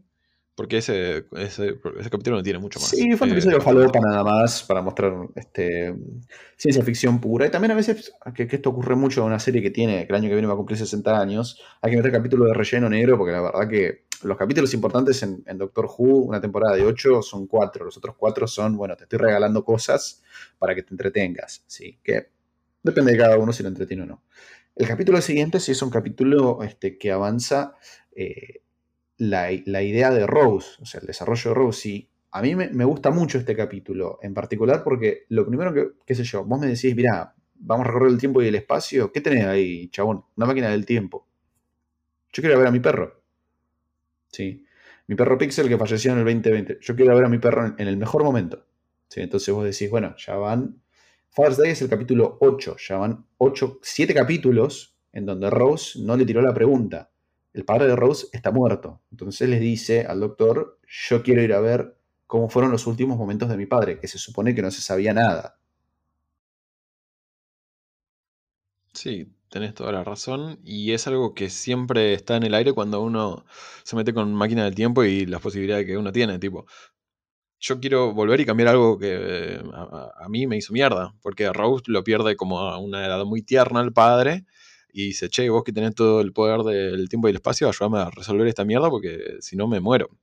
Exacto. Cuestión que lo resuelven de una manera interesante y que a, mi entender es- está buena, pero nu- nunca se volvió a eso. Porque después sí hay paradoja, porque esto llevaría una paradoja. Si Rose cambia algo de su pasado, sí. O sea, sí, sí, sí. sí. Eh, si Rose cambia algo de su pasado, eh, ella tiene que dejar de existir como tal en el presente que está cambiando su pasado. Lo cual lleva a un círculo infinito a lo cual llamamos paradoja. Entonces, cuando e- ella empieza a cambiar el pasado, cuando salva a su padre de la muerte inminente, vienen unos bichos que son los Reapers, que son como murciélagos feos, que se quieren eh, comer a la anomalía temporal, que es la primera vez que pasa y después no lo van a volver a hacer. La anomalía temporal es básicamente todo lo que ocurrió este, que haya hecho en el momento que cambie la línea del tiempo al momento de la muerte del padre de Rose. O sea, ese evento, ¿sí? la desviación Claro. que hubo en el tiempo producto de la intervención de Rose y el doctor. Es algo parecido a los de Loki, ¿no? Los de la TVA. Sí, de la TVA, Los algo Loki. parecido. O sea, hay una línea temporal y no, no la podemos alterar. Si la alterás, vienen estos eh, bichos y borran todo el, Después esto no, no- nunca más ocurrió, pero bueno. eh, Claro, por eso es, es lo que digo. es- está lindo. Eh, des- sí, o sea, está bueno, pero después se olvidan qué pasa. O que debería pasar, porque después Porque andan cambiando la historia como se les si aplicamos la misma mecánica a todos los capítulos en que pasa esto, que son la mayoría, eh, los Reapers tendría que aparecer más que el doctor. Eh, Sí, Es así. pero bueno. eh, es, un, es un buen capítulo para avanzar a Rose, como Y, tam- decís vos. sí, y también entender por qué este, también la queremos tanto a Rose. En- en- en- por un lado, a veces se comportaba como pelotuda, este, pero por otro lado tenía estas cosas de, bueno, tal vez me la mando, pero siempre la, este, como la trataba de reencauzar las cosas y terminaba entendiendo que ella estaba jugando con poderes que no terminaba de entender. ¿sí? O sea, literalmente no los entendía, eh, pero a la larga a la corta se tomaba las cosas con responsabilidad, ¿sí? más pronto que tarde, por lo general. Sí. Y de ahí pasamos a un, un capítulo doble, que es eh. The Empty Child y The Doctor Dance. Que eso te iba a preguntar, ¿a vos te gustaron o no te gustaron? A mí me encantan esos dos. A mí me encantan, son dos capitulazos y nos traen por primera vez este, a un, perso- un personaje muy importante también para toda esta primera parte de Doctor Who, que es el capitán Jack Harkness, interpretado por John Borroman. John Borroman hizo de, eh, para que lo ubiquen, eh, si se acuerdan la película The Producers, hay una canción en el musical que se viste, llamaba. Springtime for Hitler in Germany el chabón está ahí todo pintado de rubio y es él. Pero bueno, eh, también es, es como muy local de allá el actor. Sí, vendría a ser eh, no Gonzalo Heredia, que no sé quién es Gonzalo Heredia, me pintó decir Gonzalo Heredia, pero Sí, yo, yo te estoy diciendo eh, en mi cabeza, eh, ¿de dónde salió ese nombre? Porque no, no lo junamos tanto.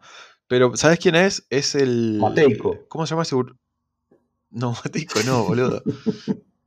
Em, ¿Viste ese, ese uruguayo que estaba con Soledad Silveira? En muchas. En muchas... eh, Badía. No, boludo, el que tenía pelo largo y Pensando en Gran estaba. Hermano, boludo, qué horror. Sí, no sé por qué. No es Nacho Badía. ¿Cómo, pará, Era. no, pero ¿cómo, ¿cómo, cómo se llama el que. Había una escena. Escúchame esto, seguime en esta, ¿no? Esto es lo que yo sé. Hay una escena donde está Soledad Silveira, Silveira cogiendo con este chabón sobre un caballo y se ve una torre eléctrica. ¿Sabes quién es? Eh, ¿El de Soy Gitano? Ese, ¿cómo se Ay, la puta? Osvaldo Laporte. Claro, eh, es Osvaldo, Osvaldo Laporte, eh, John Barrowman. ¿Qué te parece? que se, Porque la, es un que sex se la come por todos lados. Sí, es increíble. Claro, el chabón, sí, eso no- sí. no- lo que le gusta a la pija a ese chabón. Lo que le gusta. Sí. Y, y, o sea, está bien, no es discriminativo porque él. No él- hace falta aclararlo, ¿eh? No hace falta. No. Bueno, ¿vos- ¿a vos te, te molesta hacer apología al. ¿Cómo se dice? Al delito, yo bueno, yo no, no, no, apología al delito, no, escuchame, no se palanqueen, no torrenteen, por favor. Yo no quiero, yo no quiero tratar de cola alegre a quien no es cola alegre. Como dijo una vieja una vuelta, si son gay o normal, para mí está todo bien. Ay, Marta. Eh, bueno. ¿querés hablar un poco del capítulo de la conchinchina?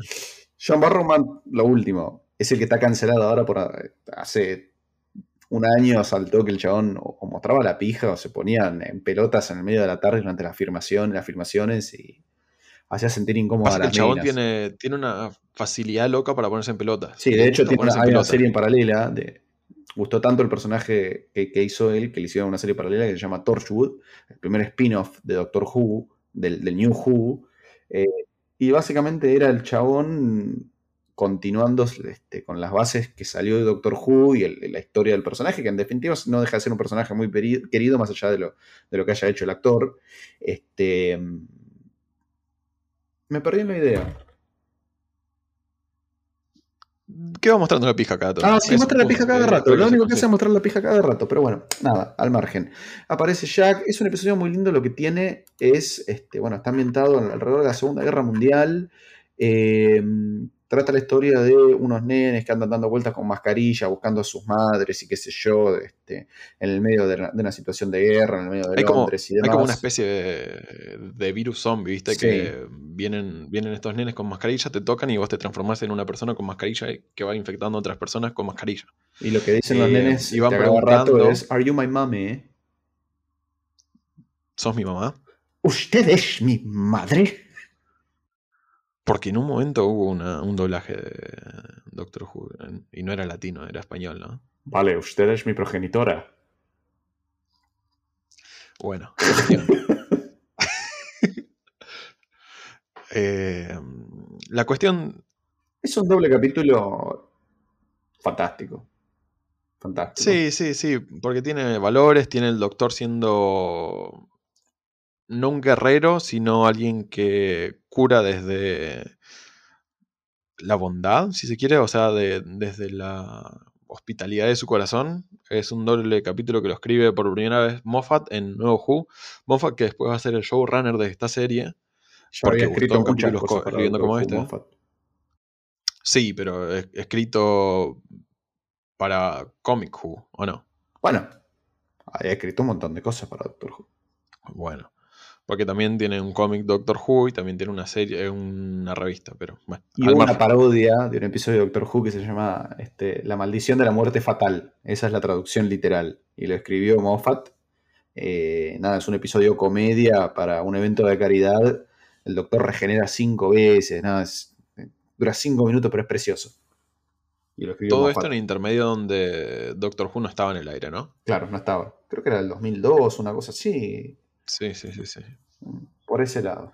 Pero bueno, pero bueno, pero bueno. Lo bueno es que tienes, tenés un capítulo clásico de Doctor Who donde él soluciona todo y se engrandece por su propio cerebro y muestra que tiene un gran corazón. Después también entra la cuestión de que Jack es un viajero temporal que no es eh, señor del tiempo, sino que es de una policía temporal que después se va a desarrollar más. Humanos en el futuro, básicamente. Que descubrieron cómo viajar en el tiempo y son policías a lo largo del tiempo. Como, ¿Cómo se llamaba el anime del, del pibito, el cavernícola, el de la agencia del tiempo?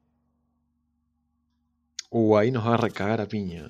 Negro se Maxi, va a pero no, se, se llamaba Conan el, o Kang o algo así, pero no importa porque son series que nosotros vimos, negro. Eh, son, son animes que, que no son Dragon Ball Z, entonces solo nosotros los acordamos. Así que tampoco la referencia va a ser tan piola. Eh, algo de dinosaurios tenía, me acuerdo. Basta, basta de googlearlo porque yo te estoy escuchando, Marcos. Te estoy escuchando y mejor pasemos al capítulo 11 de 13 que se llama Yo voy a seguir Boomtown. hablando, pero lo voy a estar googleando. Cuando me acuerdo, Sí, lo yo digo. sé, yo ya sé, yo te escucho. Eh, lo escribe Russell T. Eh, mientras el boludo este googlea, yo les voy a decir que eh, en este capítulo se vuelven a cruzar con las Flint, Living, el detective del tiempo. Sí, ya sé. Que, sí, ah, mira, toda la gente lo reconoce y dice, ah, claro, Finn, el detective del ¿No tiempo, ¿te acordás de esa intro así? punga, punga. Sí, re bombástica. eh, sí, es lo que dice. eh, yo te estoy diciendo que es lo que dice la gente. Lo, lo necesitaba saber porque si no, no no entendía nada. Eh, Datazo. Datazo de, para, para cuando lo escuche Maxi, boludo. Se va a poner orgullosísimo. Ahora bien, estamos en Boomtown, vuelve la Slithing, quiere hacer otra vez cosas feas, es uno de esos capítulos de relleno que no agregan una mierda, pero por primera vez se ve que la TARDIS en su interior tiene el ojo de la armonía, que es básicamente una... Sí, decime. En realidad el concepto del ojo de la armonía nunca terminó de ser desarrollado en cuanto a su verdadera naturaleza, porque en Classic Who se suponía que toda, o sea, si todas las TARDIS están en algún punto del, espacio fijo, eh, eso era irrelevante porque estaban todas conectadas a el, el ojo de la armonía, que era lo que les daba energía, era como una estrella, eh, y sobre esa estrella estaban todas las TARDIS juntando energía para hacer todas las cosas que hacen. Pero bueno, en este capítulo de New Who se introduce este, este concepto, que es como básicamente un- una luz hiper brillante que está abajo de la consola central de la TARDIS. Y, y bueno, nada, es, es como que cada TARDIS tiene su ojo de la armonía. ¿Sí? Pero esto es básicamente lo importante de este capítulo. Eh, desarrolla otro concepto más y esto también te, habla de una narrativa, porque esto, la verdad que no, no, no nada, no buscaron reinventar la rueda. ¿sí? Todos los capítulos de Doctor Who, excepto los de relleno, eh, que los de relleno están para otra cosa más que relleno, sino tal vez para hacer un poco más de mínimas escenas de fanservice o desarrollo que tal vez no puedes meter en otro lado. Doctor Who siempre va a una conclusión, ¿sí? y eso es algo que es una realidad y que pasa con la mayor parte de las series. Vos en una serie cualquiera ves el desarrollo, la evolución lineal del personaje, más allá del tema de que haya, existe la posibilidad de viajar en el tiempo o lo que sea, pero sobre el final ves por qué pasaste por, son 12, 13 capítulos de Doctor Who la primera temporada, bueno, por qué pasaste por los 12 anteriores, ¿sí? Eh, Boomtown lo que viene a traer es eso, ¿sí? trae también otro concepto que es el, el Rift. El Rift es, a ver, como el doctor es el último de los señores del tiempo y él no puede ir a su planeta porque está dentro de la guerra del tiempo, ese planeta, eh, nada, sí. Cada vez que la tarde se hace 55 kilómetros, el chabón lo tiene que cambiar, hacer un service. Por más que el tipo es inteligente, todo lo que sea, él no puede volver a Gallifrey. No, le puede, a veces le hace retoques, pero nunca le hizo un mantenimiento de la concha de la lora. O te pones a pensar, bueno, ¿qué pasa si se, se le rompe, no sé, una manija de la TARDIS y el repuesto no está entrando porque está embargado allá en la, en, la guerra del tiempo? ¿Sí? Entonces, eh, en Boomtown lo que se ve es este tema de, bueno, ¿por qué se maneja él eh, el ojo de la armonía por fuera? ¿Sí? Porque si no sería una conexión también dentro de la guerra del tiempo. Y en definitiva podrías acceder hasta allá. ¿Se entiende o hice mucho quilombo? Hiciste mucho quilombo, pero yo te lo explico resumidamente. A ver.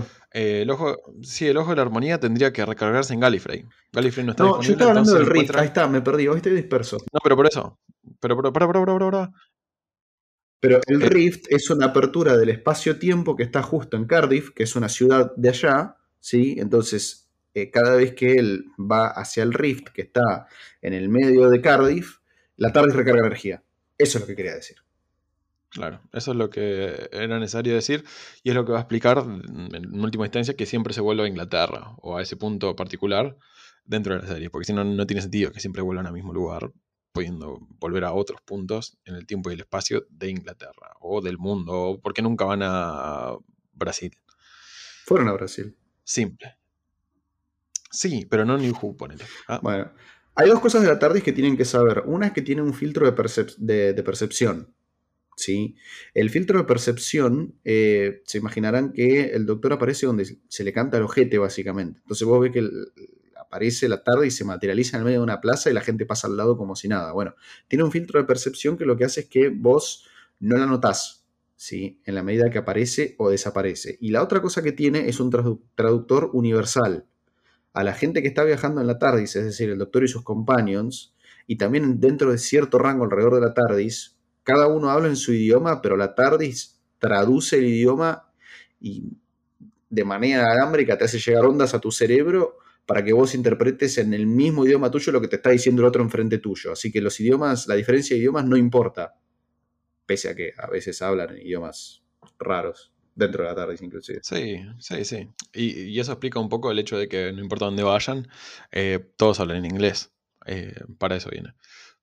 Lo que me preguntaron hace poco, ¿sabes, Marcos? Y me parece que es relevante, y te digo cómo yo lo respondí, es si en algún momento o a alguna distancia eh, la matriz de traducción de la TARDIS se pierde. Sí, te perdía. Tenía un rango, me tengo que, me tengo que buscarlo bien. ¿Sabes qué dije yo? ¿Qué? Yo le dije que no. ¿Sabes por qué? ¿Por qué? Porque después en las aventuras de Sarah Jane vuelve, no me acuerdo si era Perry o alguna de las Sí, otras Perry companions. Perry. em, y sigue pudiendo hablar con los aliens, así como se le pinta el ojete. Así que yo me acuerdo que en un momento dicen que a cierta distancia se pierde, pero a nivel práctico lo sigue teniendo. No, eh, Perry no. Joe volvía. La rubia. Show. Sí, la rubia. Sí, sí, sí, Show. Perry Eh, es la morocha Bueno, del quinto doctor. Potatoes, patatas. No, no, no, no, no, no, no, no. No. No, del séptimo doctor, no, A fin- cosa, ¿no? No, Pero bueno, nada. no, no, no, no, para- pero a, a fin práctico, a fin práctico. La gente que no vio Classic Who, estamos hablando de nombres nomás. El tema es que no, para mí no se pierde el circuito de traducción de la matriz Bueno, igual, a ver, eh, yo creo que son las cosas que al momento de sentarse a escribir la nueva serie, Russell T. Davis dijo, che, mira, acá hay algo que me está picando un poco el culo. ¿Sí? ¿Qué, qué es? Eh, el hecho de un alien clásico. Bueno, un alien clásico tiene ciertos problemas. Entonces, este, vos ves que el tipo te trae el alien verde que parece un moco. ¿Sí? Que eso también está relacionado con una cuestión en Classic. En el momento de producir el primer capítulo de Doctor Who, se produjo bajo, la condición de que no produzcan aliens verdes que tuvieran forma de moco. Sí, pero bueno, eso por un lado. Dijo, che, bueno, ¿y cómo hacemos por el hecho de. ¿Cómo hacemos que, el tipo vuelva cada rato a Inglaterra? Sí, no, tirale que la tarde tiene que recargar ahí en el medio. O sea, se establecen en estos primeros capítulos y después no, no se menciona nunca más. Lo, ve- lo ven en la Rift, pero no es algo que, un concepto sobre el que se vuelva. Sí. O sea, ya está establecido y punto. Eh, ¿Qué otra cosa? Ah, sí, ¿y cómo hacemos la diferencia de idiomas? Porque el segundo capítulo de la primera temporada de Classic Who, sí, es decir, literalmente el segundo capítulo de la serie van a la época de las cavernas y se encuentran con unos cavernícolas y están medio capítulo haciendo "Uh, uh, uh, uh, uh", y los otros hablando en, en inglés, ¿sí? Entonces, como para evitar también esas repeticiones absurdas este, y avanzar también, ¿no? Porque la parte en que nos entendemos, primero que lleva tiempo, pero aparte este, ya sabes hacia dónde vas, ¿sí? Eh, la eliminas directamente. Tiene un circuito de, de- de traducción, todos nos entendemos, cheto, hablamos, seguimos. O sea, no, no, no es algo en lo que uno se tenga que quedar. Sí, después de eso, que creo que es todo lo relevante acerca de ese capítulo, porque no hay mucho más, eh, viene la dupla de capítulos de final de temporada. Pero, ¿qué capitulazos? ¿Qué capitulazos? ¿Qué capitulazos? ¿Qué capitulazos? Porque es un mashup de todo lo que se vio y de lo bueno. Claro, porque es la primera vez que, en principio, eh, Doctor Who tiene temporadas de esta manera, porque antes eran seriales, eh, que después, si quieren, les explicábamos de qué va.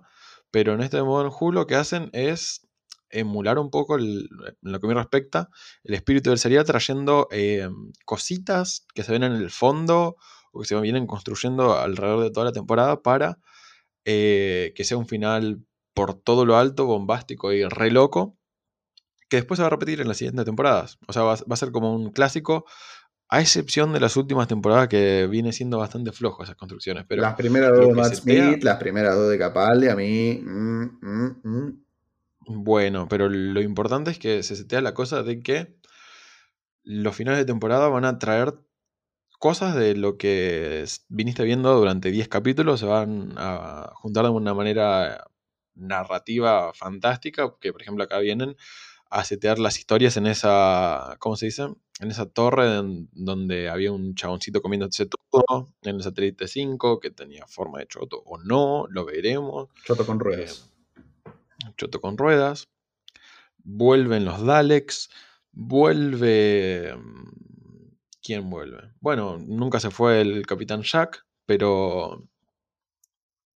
Todo lo que venimos haciendo se viene a resolver en este capítulo, de alguna u otra forma. Bad Wolf eh, es el capítulo 12 y el 13 es The Parting of the Ways, la partida de, los caminos, una cosa así, la traducción. Eh, que bueno, también se llama así por el hecho de que ya se sabía que Christopher Eccleston iba a dejar de ser doctor y trajeron a otro actor que es David Tennant, que eh, a partir del capítulo 14, que fue un especial de Navidad que salió en el mismo 2005, empezó su doctorado, por decirlo de alguna forma. Estos últimos dos capítulos terminaron de marcar todo lo que es lo bueno de Doctor Who. Eh, y, la, verdad que es algo que todavía continuamos viendo los efectos. Si cada tanto lo traen de vuelta. Lo bueno de una máquina del tiempo eh, y de una serie que no es necesariamente lineal, no sabemos si es lineal tampoco, ni cuál es la línea hoy en día, porque realmente tiene muchas vueltas, es que vos podés traer al personaje que sea de donde sea. ¿sí? Lo puedes hacer en cualquier serie en realidad, pero esta eh, es un concepto que abiertamente lo tiene. O sea, podés doblar una esquina y encontrarte con un personaje que no veías hace 15 temporadas atrás. ¿sí? Este, que bueno, 10 temporadas, Jack, una cosa así. Pero no, no, no spoilemos mucho. Bad Wolf y The Parting of the Ways son capítulos en donde se exacerba tal vez la parte más complicada del doctor, la, peor parte del carácter, mientras que por otro lado profundiza también lo que es eh, Rose como concepto de companion, ¿sí? Y los sentimientos de Rose. ¿Ok? Hay una teoría que se reflota, que da vueltas, que está confirmada, no está confirmada, no sé, y es que el doctor cada vez que regenera, elige su cara, o sea, la forma que va a adoptar en esa regeneración. Pero bueno, lo que tiene es una subteoría dentro de esa teoría general que dice que no solamente el doctor elegía cuál es, iba a ser su cara siguiente al momento de la regeneración, sino que además cada doctor moldea la personalidad de esa regeneración a partir de cómo se siente y el contexto del momento de la regeneración. Entonces, el doctor de Eccleston lo que tenía, o sea, no era que este, se empezaron a matar entre todos los señores del tiempo y dijo, che, ¿saben qué? Me voy a Saturno y cuando estaba volviendo tiró para ver el, el Waze y dijo, no, re mal ahí Saturno, este, Gallifrey, la ruta bloqueada, no puedo volver a mi planeta. No, el chabón es el último de los señores del tiempo porque él tuvo que terminar la guerra. Cómo lo hizo es otra cosa, es otra historia aparte, pero él fue el que tuvo que terminar la guerra. Y fue un doctor que te lo, van, te, lo van mechando a lo largo de lo que es la, temporada, pero te dicen, bueno, en realidad él no quería participar. La verdad que rompieron tanto las pelotas y pusieron en tanto riesgo al universo durante la guerra. Daleks, señores del tiempo, que el tipo no le quedó otra más que intervenir. Esto se desarrolla mucho más adelante de una forma preciosa, pero no le quedó otra más que intervenir, ¿sí? Y como que se forjó un doctor guerrero, que eso es algo que se ve por primera vez acá. Los otros doctores nunca eran guerreros, o sea, siempre lo ves tratando de evitar el conflicto o tal vez manipulando a la gente para este, evitar el conflicto. Pero acá estamos hablando netamente de un doctor guerrero y ese, ese aspecto se exacerba mucho en estos últimos dos capítulos. ¿sí? Y también a mitad más o menos del segundo capítulo tiene un giro esa parte de la personalidad que viene enganchado por Rose. ¿sí? El personaje de Rose tiene todo. Acá en esta primera temporada tiene todo y es hermoso. Personaje que además después va a quedar en los anales de la historia, la acompañan como uno de los mejores. Y vos lo dijiste, siempre vuelve. Eh, ya pasaron dos décadas casi y sigue en, ¿cómo se dice? en la conciencia como uno de los mejores personajes de Nuevo Doctor Who. Pero no, no es porque fue la primera, ¿eh? O sea, realmente. No, no, para nada, boludo, no. No, no, no. Pero yo no dije que porque fue la primera, sino porque fue una de las mejores. Ok. Pero amén de todo esto, lo que tienen estos dos capítulos es que te mete al actor Eccleston en todo su. ¿Cómo se dice? En toda su magia, boludo. Porque lo tenés ahí haciéndose el poronga enfrente de, de un. ¿Cómo se dice? De un ejército Alec que realmente, después de ver el primer capítulo, decís, este chabón no le va a poder hacer frente. Y lo que le dice es, yo estoy acá sin armas, yo estoy acá sin ejército, yo estoy acá sin apoyo, yo estoy acá casi sin nada, y eso aún así, a ustedes les hiela el culo. Y tienen los huevos para decirlo. Y por eso es uno de los... O sea, yo hasta hace muy poco tenía a Eccleston como uno de mis doctores favoritos porque era el doctor Chuck Norris, boludo. En cierto punto era el doctor Chuck Norris. Sí, porque no era el simpático, era el doctor Sobrador, era el doctor Sorete, era, pero era el doctor macho, así, ¿viste? En todo el sentido de la palabra. El chabón se ponía los pantalones, se ponía la camperita de cuero y, y te la remaba toda. Sí. Y de hecho, eh, les ganó, como está claro. no, terminaba la serie. Sí, si no le gana ya, bueno, ya está. No, armamos las, las valijas. Pero haciendo un poquito de trampa porque ese concepto de Bad Wolf que vimos a través de toda la serie ahí en el fondo, No explicamos lo que es el Bad Wolf, pero bueno, el capítulo, el capítulo 12, el primero de estos últimos, se llama Bad Wolf, y después te explican en el capítulo 13 qué carajo es el Bad Wolf, y te das cuenta que vos lo viste durante toda la, la serie, lo que es esto del Bad Wolf. Eh, es un concepto que corta desde el capítulo 13 para atrás, hasta el primero. es básicamente Rose eh, Pero no lo cuente, boludo. obteniendo. Sí, no. Ah, sí, yo pensé no, tenés razón. No, no, no, pará. No, no, lo- no, me, me dijiste que no y no, ya está. Eh, vos me dijiste en cierto punto que no hay que alienar a la. A la Ah, le sacamos de no pija, boludo. No, ya está. Eh, que no sé. Capaz que. el- No, mentira. Pero también No, chupa nadie chupa si quieren chupar pija. no problema. El tema es que te digan, Ah, no, vos no ¿Chupan la podés pija? chupar pija. Y vos digas, Ah. ¿por qué no? Y si yo quiero chupar pija y te digan, no, vos no, quieres, vos no podés chupar pija, porque yo te lo digo. ¿Sí? y, y si te dicen chupa la pija y yo te digo que no, Eh, eso está bien, porque tiene que haber consentimiento para chupar pija. No, pero yo, yo te digo que no y aún así tengo que chupar la pija. No, eso está mal. Eso es abuso sexual. Ulises, ¿a qué me Ah, estás llevando? No cuente, Con boludo, el cómo venimos decimotercer preparando el- capítulo, el podcast. Con el décimo tercer capítulo de Doctor Who se cierra esta temporada, se cierra el Doctor número 9 y se cierra en este momento este capítulo. No, Así que no si, seas qui- así. Si quieren, si quieren, si quieren seguir escuchándonos, ¿Puedo mandar un saludo? a ver, manda un saludo. Le mando un besito a Rose, que no, no, bueno, no sabemos dónde está, no sé si le va a llegar el mensaje. Un besito al negro. Ese podcast de mierda que tenés, la verdad, no sé. Si te deseo lo mejor o lo peor. Eh, y a mi prima Pamela. ¿Qué pavela? Chu. ¿Chu? Ah, ok. si nos quieren seguir escuchando, ya tienen nuestro no Instagram. Qué capaz que hagamos capaz que hagamos otro Instagram capaz que no lo hagamos Eh, cada 15 días salimos los jueves seguramente soy Ulises Dávalos Yo no me enojo si me quieren escribir Doctor Who, ¿eh? ¿No podemos cagar una trompada? Bien.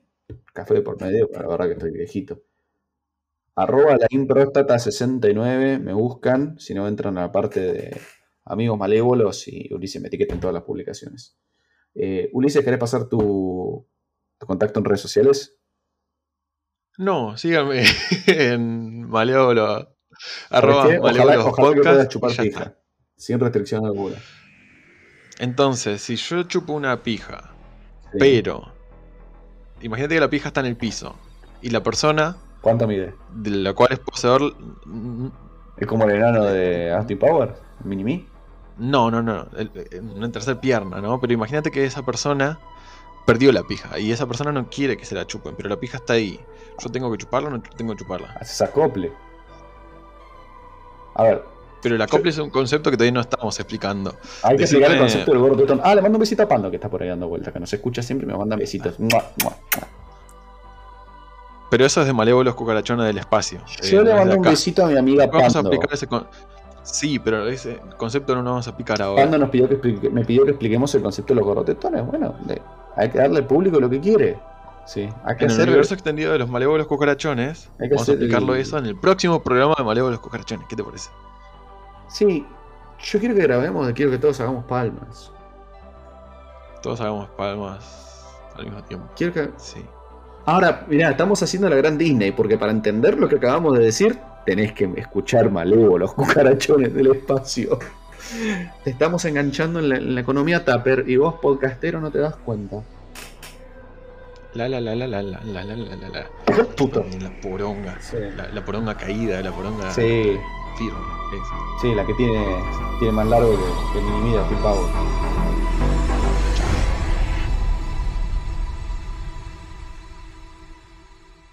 Eh, lo que ocurrió acá fue que.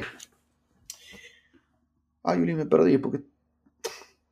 Pará, pará, pará, pará. Iba a un lugar pará, pará, paralo acá. Paralo acá, paralo acá. Tengo que ir a ver. Dale.